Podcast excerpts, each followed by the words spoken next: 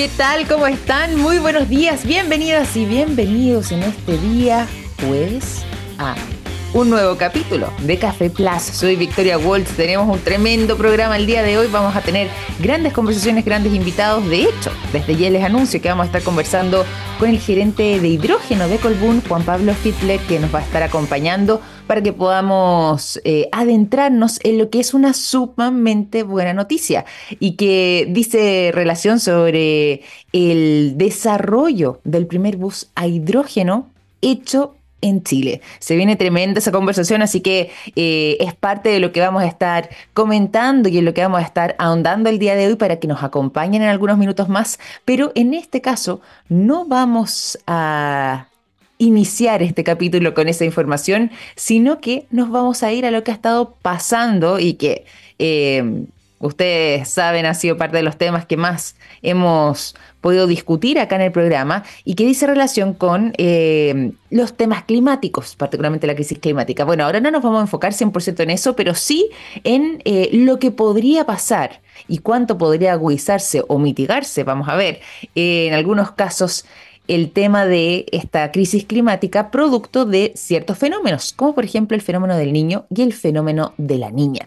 Bien sabrán ustedes, y también lo pudimos conversar en más de alguna oportunidad acá en el programa, estamos todavía bajo el fenómeno em, de el niño que nos ha estado afectando en este caso y que posiblemente comience a debilitarse hacia el primer trimestre del próximo año, es decir, aproximadamente en torno ya al mes de mayo, eh, o sea, perdón, de marzo, eh, abril e incluso quizás hasta en mayo podría quedar algo de los resabios de estos ya van a ser cerca de seis meses si llegamos a esa fecha del fenómeno del niño, que dicho sea de paso, comenzamos nosotros eh, el año de una manera muy distinta y de hecho se acordarán que hacia mediados de año ya estábamos con fenómeno de la niña, no del niño. Bueno, después se hizo esta transición y ahora nos encontramos con este fenómeno del niño que nos está abrazando en estos momentos y que ha sido también el responsable de estas temperaturas eh, distintas quizás eh, en algunos lugares más eh, intensificadas en otros, con el tema de las lluvias también que eh, ha azotado a gran parte del planeta, pero además en el caso nuestro, em, con este clima que eh, no ha estado tan estable como pensaríamos nosotros para esta fecha. Bueno, en este caso, ya el fenómeno del niño ha alcanzado su fase de maduración, es decir, ya está en la cúspide de lo que podrían ser la intensidad de este fenómeno en sí mismo. Por lo mismo, ¿qué va a pasar después? Bueno, posiblemente se vaya debilitando dentro de los próximos tres meses que quedan. Justamente dentro del próximo trimestre, es decir, ya iniciando con enero, febrero y marzo, este fenómeno del niño que ahora nos está afectando eh, con bastante fuerza, va a ir decayendo para dar paso a lo que podrían ser las temperaturas habituales, eh, las lluvias habituales, eh, los fenómenos propios de, en este caso, para el hemisferio sur, la época estival. Sin embargo, ojo con lo que voy a decir a continuación. Vamos a hacer una verdadera posta, porque así como estuvimos antes el fenómeno de la niña, ahora estamos en el fenómeno del niño, ya se espera que para el próximo año, culminando también el periodo de marzo y posiblemente entre abril, mayo, más tirado para esas fechas de hecho, eh, volvamos a tener un evento o un fenómeno de la niña más bien que nos pueda volver a afectar. La probabilidad de que esto ocurra es sumamente alta y eh, es por eso que ya se está anunciando entonces la manera en la que eh, vamos a estar enfrentando después del primer trimestre lo que sería el fenómeno de la niña, posiblemente hacia finales del mes de abril. Todo esto es parte de una burbuja de agua fría en el Pacífico tropical que estaría haciendo que las temperaturas comiencen a disminuir. Y eso eh, es parte también de las probabilidades que hacen que aumente el pronóstico respecto a el fenómeno de la niña hacia, eh, perdón, posterior al mes de abril, con el término además que estaría dándole finalmente eh, el cierre al fenómeno del niño actual, como es esta burbuja de agua fría en el Pacífico tropical. Es decir, el fenómeno del niño particularmente no es que quiera irse por sí mismo o por las buenas, podríamos decir, sino que lo hará a causa de esta burbuja de agua fría en el Pacífico tropical.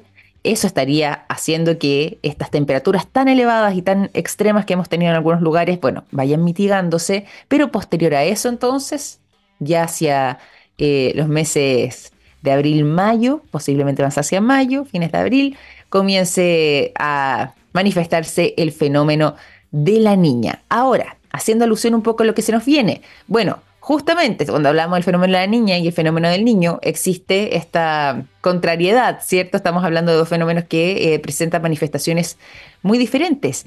En el caso de eh, el fenómeno del niño, eh, las temperaturas, por ejemplo, del Océano Pacífico tropical, que es el que estábamos mencionando recién, que ahora está con esta burbuja de, agua fría, bueno, tiende a suceder lo contrario. Las temperaturas bajo el fenómeno del niño tienden a aumentar dentro del Océano Pacífico tropical, a diferencia de la niña, que lo que hace es enfriar estas temperaturas. Así que uno de los eh, acontecimientos que más fuertemente notaremos tiene que ver con eso. Eh, también todos los países que han estado con más lluvias, más precipitaciones y más inundaciones también eh, durante este periodo en el fenómeno del niño. Nosotros hemos tenido lluvias que antes eran insospechadas para eh, el caso chileno en estas fechas. Bueno, eso responde al fenómeno del niño. En el caso de la niña es todo lo contrario. Si bien puede ser que tengamos temperaturas más bajas, lo más probable es que tengamos más sequías.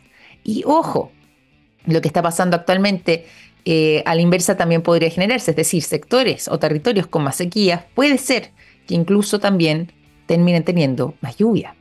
Eso vuelve a ser parte de los fenómenos característicos o de, eh, los eventos característicos, digo, de este fenómeno en particular, que además no solamente eh, se enfoca acá, sino que va a estar afectando a eh, gran parte, o prácticamente todo, todo el planeta. Y en este caso, entonces, donde más podríamos resentirlo es que en lugares del cono sur, eh, y particular, más que del cono sur en realidad, en lugares de eh, América del Sur, distintas latitudes, desde Ecuador, pasando por Brasil, siguiendo incluso hasta Perú, posiblemente se vaya a notar con mayor intensidad el fenómeno de la niña en eh, condiciones que van a ser más secas, pero además que van a refrescar parte de ese territorio. Ahora Brasil sí que además eh, nos deben estar escuchando con atención después de las temperaturas extremas que han estado viviendo durante estos días eh, y particularmente lo que se vivió hace algunas semanas con estas elevadas sensaciones térmicas, pero en este caso en particular, y como les decía recién, posiblemente algunos de los que se vean eh, más afectados por el fenómeno de la niña generando condiciones más secas, pero también más frescas, sean países como Perú, Ecuador, y Brasil. Lógicamente, afectando igual al resto del continente, sin embargo, ellos quizás lo resientan de mayor manera. Todo esto ha sido parte de las informaciones que ha estado entregando eh, el NOAA, eh, es este servicio eh, norteamericano que va indicando los pronósticos y un poco también a través de lo que se va siguiendo con la información del monitoreo satelital, pueden dar cuenta de cómo se viene eh, las temperaturas eh, durante el año. Así que desde la Oficina Nacional de Administración Oceánica y Atmosférica, eh, conocida también por su sigla de NOAA, es que nos vamos a quedar con esta información que ellos nos entregan para ir sacando conclusiones no solamente de cómo ha ido este año en materia climatológica, sino que además cómo podríamos proyectarlo para el 2024 al menos para sus inicios. Bueno, vamos a continuar también acá en el programa, vamos a seguir en este caso con música y los quiero dejar a continuación cuando ya son las 9 de la mañana con 11 minutos con el sonido de Van Halen. La canción Jump es lo que arranca esta mañana en Café Plus. Ya son las 9 de la mañana con 16 minutos. Seguimos en Café Plus. Nos vamos a ir a la conversación, pero también a esta hora de la mañana a entregarles a todos ustedes buenos datos como el dato que a mí me entregó un pajarito. Sí, fíjense que me contó un pajarito que SQM tiene una exitosa alianza público-privada en litio y que trabajan día a día en todas sus líneas de negocios para entregar productos de estándar mundial en salud, en alimentación, en energías limpias y en electromovilidad, construyendo así un futuro más sostenible. ¿Cómo sé de todo eso? Fácil, me lo contó un pajarito. SQM, Soluciones para el Desarrollo Humano. Y ya se los habíamos anunciado, les contábamos al inicio del programa que vamos a estar eh, haciendo proyecciones hacia futuro con nuevas posibilidades que francamente se han vuelto muy interesantes, sobre todo en lo que ha sido una de las metas que también ha tomado nuestro país de eh, poder eh, generar instancias donde podamos descarbonizar, pero además ojalá hacer alguna transición hacia las cero emisiones y en este caso vamos a estar conversando sobre un tema que si bien en el año 2024 va a ser muy importante para su desarrollo, va a estar operativo para 2025. ¿Se acuerdan ustedes lo que les habíamos anunciado? Bueno, fíjense que estaremos adentrándonos de lleno en lo que va a ser el desarrollo del primer bus a hidrógeno hecho en Chile y queremos profundizar, conocer, entender un poco más respecto a este innovador trabajo y por lo mismo ya nos acompaña durante esta hora de la mañana el gerente de hidrógeno de Colbún, eh, Juan Pablo Fitler, está hoy junto a nosotros. ¿Cómo estás Juan Pablo? Bienvenido a Café Plus, muy buenos días. Hola Victoria, eh, muy bien, muy contento de estar acá contigo esta mañana, así que muchas gracias por la invitación y feliz de hablar de este proyecto que está muy, muy entretenido. Oye, nos gustó mucho porque, bueno, yo acá estuve investigando también, vamos a profundizar junto a nuestros invitados sobre este tema, pero eh, me gustó mucho porque eh, finalmente estamos hablando de eh, la puesta en marcha de un modelo que es cero emisiones y que además tampoco está proyectado para un plazo tan distante, estamos hablando del 2025. Claro, todavía estamos cerrando recién el 2023, pero el 2025 pasando ya el próximo año está la vuelta de la esquina en ese sentido. Cuando estamos hablando acá de esta innovadora tecnología, cuéntame un poco en qué consiste este primer bus a hidrógeno que se está realizando en nuestro país. Sí, a ver, mira, esta es una iniciativa que la empezamos a trabajar hace un año más o menos. Eh, como dices tú, el 2025 está a la vuelta a la esquina. Eh, una iniciativa que es un ejemplo de cooperación público-privada y también entre empresas. Eh, acá por el lado privado, digamos, está Anglo American, está Colbún, eh, socio estratégico también, Ribbon Electric, y también estamos apoyados por la Corfo, que es un aporte muy importante, y finalmente, juntando los esfuerzos, pudimos eh, final, tomar la decisión de inversión y ir adelante con este proyecto. Y está, está también la Fundación Chile y el Centro Nacional de Pilotaje. Eh, Perfecto. Y la, la, idea es, o sea, traer al final eh, conocimiento, hacer transferencia tecnológica desde el extranjero hacia Chile. Y, la idea es apoyar a la empresa en Chile a ir generando un ecosistema de hidrógeno y en este caso con Reborn darle las herramientas para que ellos puedan eh, hacer este primer bus de hidrógeno made in Chile, que esa es la, la, gran gracia que tiene este proyecto. Además eh, de la reducción de emisiones que significa poder eh, empezar a operar buses cero emisiones, como decía tú antes. Así que estamos muy contentos con este proyecto. ya se hizo un diseño conceptual, que con eso en el fondo trabajamos el presupuesto, eh, pudimos levantar, digamos, los fondos que necesitábamos para hacer este proyecto, eh, y ahora viene hacer la ingeniería de detalle, empezar a comprar los equipos y después ya la parte más entretenida, que es eh, la fabricación del bus, poner la puesta en servicio.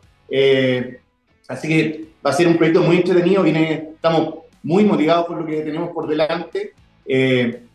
y ojalá que sea un proyecto súper exitoso. Ribón ha sido muy exitoso en la producción de, de buses eléctricos, eh, y ya han producido más de 100 buses eléctricos, eh, y, por qué no soñar con lo mismo para, para buses de hidrógeno. Totalmente, totalmente. Y bueno, eh, eso yo creo que además es una de las cosas que más eh, interesa y que, y que nos sorprende también cuando estamos hablando además de eh, el uso de hidrógeno para esta tecnología. Acá decíamos nosotros, claro, está para, proyectado para 2025, primer trimestre, o sea, semestre, digo, de ese año, que como decíamos, claro, cuando estamos hablando además de una innovación de este tipo, está literalmente a la vuelta de la esquina.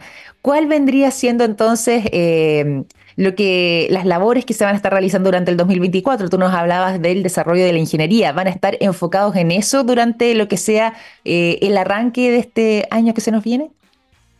Sí, empezando el 2024, y lo, que viene ahora más inmediato es hacer la ingeniería de detalle. Eh, Perfecto. Inmediatamente después, la selección y compra de equipo, eso es clave. también hay que entender que esto es una industria que todavía se está desarrollando, no está 100% madura, eh, entonces el acceso a ciertos equipos a veces es un poco lento. Eh, no es, esto no es ir y cotizar cuatro o cinco suministradores y uno tiene el equipo en un mes. No, a veces hay, hay tiempos de espera que son más largos. Eh, entonces, por eso queremos ir rápido con la ingeniería de detalle para estar preparados y poder eh, contar con los equipos lo antes posible y con eso empezar la fabricación y tener el bus listo el 2025. Oye, me gusta, me gusta todo esto porque nos da nuevas luces, como decíamos antes, eh, respecto a las posibilidades que se nos abren con eh, el uso de este tipo de tecnologías. ¿Te parece si es que nos adentramos primero un poco en el bus también para ir imaginando eh, cómo, cómo sería eh, ya el modelo terminado? ¿Qué capacidad tiene, por ejemplo, de pasajeros? ¿Está orientado para operar en algún tipo eh, de entorno específico? ¿O cuáles serían los usos que se le podrían dar? Así como en estos aspectos técnicos que pudiéramos puntualizar. ¿Qué le podríamos contar aquí a nuestra audiencia? Mira, lo primero que yo haría es la comparación de, del bus de hidrógeno, que lo que estamos en hidrógeno nos gusta traer mucha agua a nuestro molino, así que ¿cuáles son las ventajas, por ejemplo, del bus de hidrógeno respecto a, al eléctrico? Y principalmente está en, en la recarga. La gracia del, bus de hidrógeno que uno, no sé, entre 5 o 10 minutos puede tenerlo cargado completamente. Entonces, muy Ah, sumamente rápido. Claro, muy parecido a la experiencia de un bus convencional, digamos, como los Perfecto. con la ventaja de las cero emisiones. Eh, Claro. el- la dificultad que tiene hoy día un bus de hidrógeno o movilidad de hidrógeno, bueno, en, en Chile, por ejemplo, no tenemos muchos puntos de carga para un bus o para cualquier auto o, o vehículo de, de- de movilidad. Eh, Mm. Pero esa es una de las ventajas. Entonces, estos buses son muy buenos en ruta o en servicio que requieren estar funcionando muchas horas al día y uno no puede dejarlos, por ejemplo, cargando toda la noche o, Claro. o, o muchas horas. Entonces, la ventaja del bus de hidrógeno en el concepto es que te permite eh, ciclarlo mucho y que esté operando muchas horas al día. Eh, ¿Cuán- Perdón, este bus- que, perdón que te interrumpa ahí. Si hablamos de autonomía, ¿qué autonomía proyectada tiene eh, un bus de, que, que- que cuenta con esta tecnología? o sea, este bus, la, la autonomía que le estamos proyectando es de 450 450 kilómetros, tremenda distancia. Sí. Así que eso eh, con un tanque de, de hidrógeno de 20 kilos. O sea, ya para ir entrando en, en- en los detalles de- del bus. Eh, y ahí, para explicar también, esto no es un bus que es tan distinto a un bus eléctrico. Finalmente es un bus eléctrico. Tiene un motor eléctrico. eh, la, la diferencia es que en vez de enchufarse para cargarse, para cargar las baterías, por ejemplo, eh, se produce la energía a partir del hidrógeno que uno carga en los tanques. Claro. Eh, yendo ahí a algo un poco más, digamos, de- del marco teórico, digamos, eh, muchos sabemos cómo se produce el hidrógeno a partir de la electrólisis, que finalmente tomamos agua y usando energía eléctrica podemos romper la molécula del agua, que es H2O, en H2 y O. Este proceso eh, en el BU es exactamente el inverso. Eh, ah, mira. porque tenemos el hidrógeno que lo cargamos en los tanques, tomamos Ya. oxígeno del agua, se hacen reaccionar y con eso en la pila de combustible obtenemos energía, o sea, el- al revés de cuando produ- produjimos el, el hidrógeno. Entonces juntamos el hidrógeno con el oxígeno del aire y se produce energía y agua. Es, es- es el inverso. Eh, Qué buena. Oye, pero qué interesante como un mini laboratorio. esto tampoco está en laboratorio ni tan piloto. O sea, Ah, la mira. gracia este bus es que lo vamos a hacer en Chile con, con Además. motores eléctricos. Pero Además. en el mundo hoy día hay casi 50.000 autos que funcionan con esta tecno- tecnología, que son Sí. marca Toyota Mirai. O sea, si uno Sí. va a California, los ve en la calle, Sí. algo que es muy notable, que yo le, le cuento a todo el mundo cuando, no sé, me preguntan, ¿no? ¿en, en qué trabajas tú? En hidrógeno. Uy, es como que uno viene a la luna. Pero ahí y le explico, le digo, oye, en California hay 13.000 Toyotas Mirai y la forma de cargar el combustible, el hidrógeno en esos Toyota, es como se carga el combustible en Estados Unidos, es autoservicio. O sea, Claro. uno va a la estación de servicio y hay una isla adicional que es de hidrógeno, el dueño del auto se baja del auto, carga con la tarjeta de crédito, pone la pistola en el tanque, carga el hidrógeno y se va. Y Ah, tal. cual. no, no hay ningún problema de seguridad. Obviamente que todos los temas de seguridad están abordados desde el diseño de la estación de servicio. Pero es un autoservicio como funciona en el 99% de las estaciones en Estados Unidos. Oye, eh, es bueno porque además también nos permite un poco, eh, no solamente entender que lo que tú decías, que quizás esto ya, ya está en uso eh, en otros países, claro, además ahí en vehículos particulares, pero que justamente, finalmente, contando con la experiencia también vista en otros lugares, es algo que nosotros también podemos realizar. ¿Qué tal también ha sido hacer esa mm, o gestionar? Todo lo que tiene que ver con este proyecto en nuestro país. ¿Dónde crees tú que va a estar centrado también el sello chileno para lo que sea la elaboración, todo este proceso de la fase previa de ingeniería, ¿cierto? De pensar el modelo, pero finalmente eh, la elaboración de este bus hecho 100% en Chile. Sí, bueno, ahí, te decía, parte fundamental de los objetivos de este proyecto es la transferencia tecnológica. Eh, mm, sí nosotros sabemos que Ribbon Electric tiene todas las capacidades para fabricar este bus, pero otra cosa es saber que uno tiene las capacidades y otra es hacerlo. Totalmente. Eh, entonces, eso es súper importante. Eh, también es eh, el granito de arena que hace Colbún, Anglo American, la Corfo también, de ir generando ecosistemas. O sea, al final, todos los que estamos trabajando en esta industria sabemos que es un hecho, el hidrógeno ya no es futuro, es hoy día. ¿ah? Sí. Eh, y la manera de, que nos demos cuenta de esa realidad y que cada día crezca más el uso del hidrógeno, una tecnología cero emisiones, es haciendo estos proyectos. O sea, necesitamos empezar a, difundirlo, hacer los proyectos eh, y que se conviertan en algo más cotidiano eh, para todos. otro objetivo importante de este proyecto es justamente eso, la difusión. y tú me habías preguntado antes por el uso de, de este Sí. Obviamente que, parte importante del, uso es probarlo en faenas mineras. Eso es parte del pilotaje, porque también eh, las faenas mineras en Chile, que tenemos muchas, tienen mucho transporte personal, entonces para ellos también es súper interesante ir probando esta tecnología y ver si es posible eh, ir transicionando eh, la parte de buses que no se puede solucionar con buses eléctricos a un bus de hidrógeno. Mm. Pero también la idea es poder acercar este búho a la comunidad, o sea, llevarlo a ferias, llevarlo a colegios, eh, liceos técnicos, universidades, ponerlo a disposición de la comunidad, eso siempre ha estado eh, en, los planes, buscar alguna ruta donde haga sentido eh, que este bus preste un servicio probablemente municipal, gratuito, durante algún periodo de tiempo, cosa de ir acercando esta tecnología a todas las comunidades. Oye, sería espectacular poder contar con esa posibilidad. Y tú también allí lo mencionabas recién, eh, el hidrógeno no es el futuro, el hidrógeno es el presente. Y cuando estamos hablando acá de... Eh, generar modelos cero emisiones, cuando estamos todos bajo más o menos la misma meta que tiene que ver con eh, lograr descontaminar eh, de alguna manera, descarbonizar, ¿cierto? Pero eh, sobre todo en lo que tiene que ver con el cuidado del medio ambiente, este tipo de posibilidades se vuelven no solamente más atractivas e interesantes, sino que también necesarias. ¿Cuál vendría siendo el futuro del hidrógeno en nuestro país, ya que estamos comenzando también con este tipo de acciones? Si hacemos proyecciones quizás no para dos, tres años, sino que quizás en una década más, ¿cómo se ve la utilización y la penetración finalmente de modelos en base a hidrógeno que pudieran eh, contribuir en materia medioambiental? Súper buena la pregunta. Eh, bueno, hoy día tenemos una estrategia nacional que tiene una meta súper definida, mm. eh, pero me, quiero salir de ese esquema de, meta. Yo te diría que, ¿Sí? a ver, en una década más yo creo que en Chile vamos a estar produciendo mucho hidrógeno y, probablemente mucho hidrógeno para consumo doméstico y también para exportar al mundo. En Chile no tenemos, nos fuimos bendecidos, digamos, en la repartija de los combustibles fósiles, pero en temas de energía renovable sí tenemos las mejores condiciones del mundo. O sea, la radiación que hay en el norte de Chile es espectacular, los vientos que hay en Magallanes también son espectaculares, eh, y eso nos da una ventaja competitiva como país para desarrollar esta industria y ojalá estar dentro del grupo de los primeros países que realmente desarrollen esto con potencia.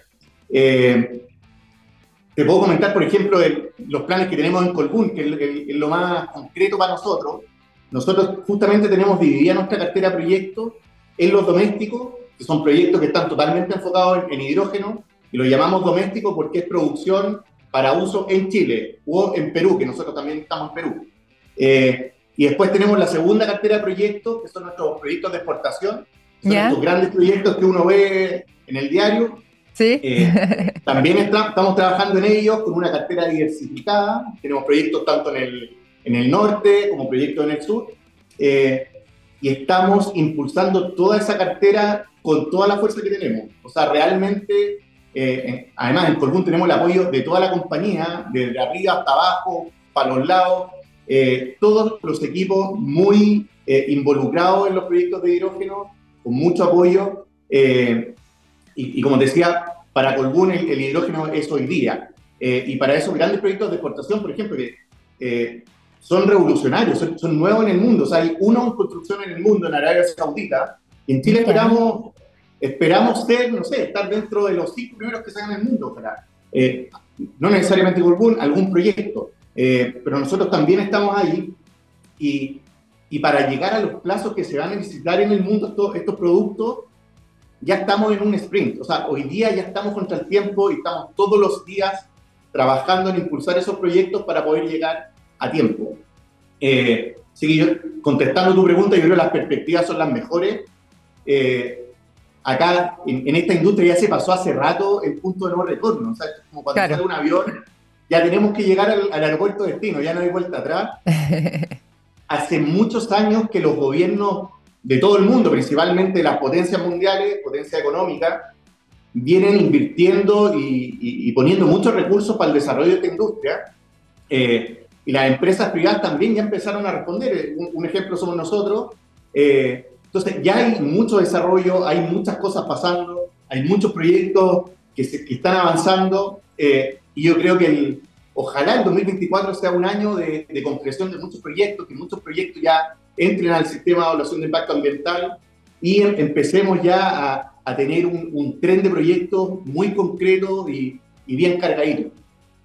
Totalmente, totalmente. Y me gusta además esa mirada, me gusta además ese enfoque eh, tener esos objetivos trazados y por supuesto además dar los pasos necesarios para poder ir avanzando día a día en ese trabajo. Y bueno, y aquí eh, conversando un poco respecto a lo que fue quizás eh, la, punta de lanza de esta conversación respecto a este bus a hidrógeno realizado en nuestro país en esta alianza, como decías tú, público-privada, donde ya posiblemente podamos contar físicamente y conocer este bus para que esté operativo desde el primer semestre del año 2025 estamos hablando de seguir avanzando en esa senda y espero yo, al igual que tú, que todo lo que tenga que ver con el desarrollo de estas tecnologías, eh, así como se ha venido haciendo en Chile, siga posicionándonos dentro de un lugar privilegiado alrededor del mundo y que eh, tengamos también, así como el trabajo que ustedes han estado realizando, la visión de poder continuar además en ese camino. Preguntarte solamente aquí los últimos detalles finales respecto a este bus. Acá hemos estado contándoles a nuestra audiencia, cuándo va a estar disponible, bueno, cuáles son los usos que eh, también tienen ustedes planificado darles eh, desde entornos mineros en algún momento, quizás una etapa inicial, pero posiblemente después, incluso también prestando algún servicio en municipalidades. Em, ¿Cuál va a ser la capacidad de pasajeros y además de eso, eh, cuáles serían las dimensiones también para poder visualizarlo? ¿Es, ¿Es, físicamente similar también a un bus convencional? Ya, es difícil decir hoy día cuál es la dimensión convencional de un bus, porque bueno, cierto. Hay, una, hay una variedad de buses. Cierto, sobre todo además eh, en la ciudad de Santiago nos podemos encontrar cuando pensamos, por ejemplo, en, la locomoción colectiva y hay una variedad enorme también de. pero este es un bus para 24 pasajeros. Perfecto. 8,5 eh, metros de largo, 2,4 metros, metros de ancho y 3,4 de alto es muy parecido, no sé, yo soy de Viña del Mar, en Viña tenemos estos buses más cortos, sí. son buses, son grandes, pero es como la mitad de un bus, grande. Sí, sí, sí. Era como las micros antiguas en Santiago, por decirlo de alguna manera, eh, para quienes vayan ahí imaginando, pero, pero la, claro, las de Viña del Mar, de toda esa zona eh, con con también que, que pasan por ahí, fácilmente. Esa es la micro. Perfecto. Ese es el bus. Eh, Perfecto. Es buena capacidad. Una capacidad de 24 pasajeros, es un bus bastante grande, digamos. Sí, pues, sí. Eh, importante. No, qué interesante y qué ganas ya de poder, eh, poder verlo. No queda nada, como decíamos, claro, estamos acá terminando 2023, pero un año eh, el año restante que queda de trabajo va a pasar sumamente rápido para que ya eh, durante el primer semestre de 2025 esto pueda ser una realidad. Así que los felicito también por esta eh, iniciativa, por tener además, como decíamos antes, la visión de eh, poder abrir un espacio para nuestro país a través del uso del hidrógeno y darle este uso también tan positivo dentro de lo que pueden ser la generación de modelos cero emisiones. Y bueno, el día de mañana que esto que quizás claro, tú decías es presente, pero quizás todavía no está tan masivamente eh, conocido, quizás en el futuro sí lo sea, gracias también a las ventajas que pudiera generar el hidrógeno. Ha sido de verdad que un placer poder conversar sobre esta iniciativa y conocer también la visión que ustedes desde Colbún han logrado desarrollar y trazar hacia adelante en materia de hidrógeno. Sí, no, muchas gracias por la invitación. Me diste el pie perfecto para contarte sea, nosotros estamos con un propósito nuevo que nos encanta en Colbún. Y todo lo que hemos hablado y este proyecto nos puede eh, reflejar lo mejor. O sea, y, nuestro propósito es transformar la energía en equilibrio con el planeta para impulsar tus proyectos y sueños. Eh, esto era un sueño, hoy día lo estamos impulsando y el 2025 va a ser una realidad. Así que o sea, ya no, no, queremos esperar más para tener el bus, mostrarlo en sociedad, eh, que todos lo puedan tocar. Así que Muchas gracias de nuevo por la invitación, encantado y siempre disponible para que sigamos conversando de este proyecto otros que vengan. Maravilloso, para que también ahí nosotros podamos seguir profundizando y conociendo mucho más respecto al hidrógeno. Se nos vuelve eh, un tema muy importante también para los desafíos que tenemos por delante a nivel global. Así que, de todas maneras, Juan Pablo, tendremos otra conversación eh, más adelante, más que invitado además a nuestro programa. Muchas gracias, que estén muy bien. Tú también. Muchas gracias a ti. Chao, chao. Chao, chao. Juan Pablo Fittler, gerente de hidrógeno de Colbún, conversando con nosotros durante esta mañana en Café Plus, contándonos además esta tremenda noticia, el desarrollo del primer bus a hidrógeno hecho en nuestro país y que, claro, uno podría decir, bueno, tanta tecnología quizás la veamos muchísimo más adelante. No, para el primer semestre de 2025 está proyectado entonces lo que podría ser este bus que esté completamente operativo para poder funcionar. Así que buenas noticias que compartimos con ustedes y que además, dicho sea de paso, no quiero dejar esto fuera, pero eh, se pondría en marcha así un modelo cero emisiones que también eh, se vuelve fundamental en estos tiempos y que ha sido parte de eh, las iniciativas que han estado desarrollando desde esta alianza público privada. Vamos a continuar nosotros acá en el programa, nos vamos a ir a la música durante esta jornada de día jueves en Café Plus. Los dejamos a continuación con el sonido de ACDC. Black in Black es lo que se toma esta mañana Café Plus.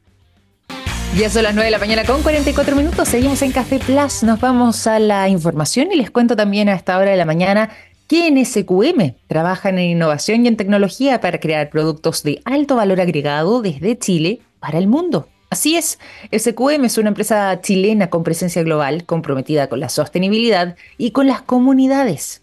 ¿Cómo sé de todo eso? Fácil, me lo contó un pajarito. SQM, soluciones para el desarrollo humano. Seguimos con la información y ya que estábamos hablando acá de innovaciones, perdón, seguimos con la conversación, la información. Ya que estábamos hablando de innovaciones, ahí sí, vamos a irnos a el trabajo innovador, pero sobre todo además tremendamente significativo en materia de descontaminación que está generando un equipo de investigadores chilenos. Sí, estamos aquí eh, en nuestro país compartiendo buenas noticias y en este caso, si bien estábamos hablando antes de este bus eh, a hidrógeno, vamos a hablar también de otro tipo de iniciativas, pero en este caso que ha estado desarrollando la Universidad Austral de Chile, particularmente.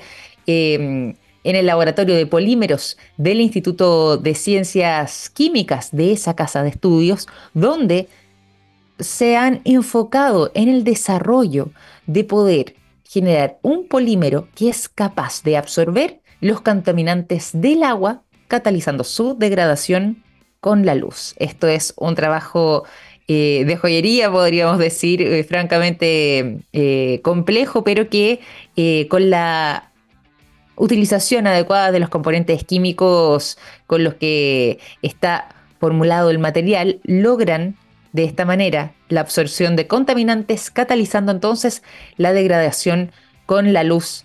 Todo esto eh, eh, que pueden ser también parte de eh, los contaminantes que generan, por ejemplo, los tintes de la ropa, algunos antibióticos que han sido desechados y de esa forma se logra entonces absorber todo aquello y, como decíamos, catalizar su degradación posteriormente. Todo esto implica que el proceso sea absorber el contaminante de una masa de agua, ver además cuál es el material que se puede sacar, literalmente dejar posteriormente esto al sol, lavar en un ambiente controlado, donde haya poco volumen para que este proceso pueda darse em, con el objetivo trazado y finalmente volver a reutilizar. Ese vendría siendo el paso a paso eh, de este trabajo que además ya ha sido compartido no solamente por nosotros acá en el programa, sino que incluso también por la destacada revista eh, Chemical Engineering Journal, que es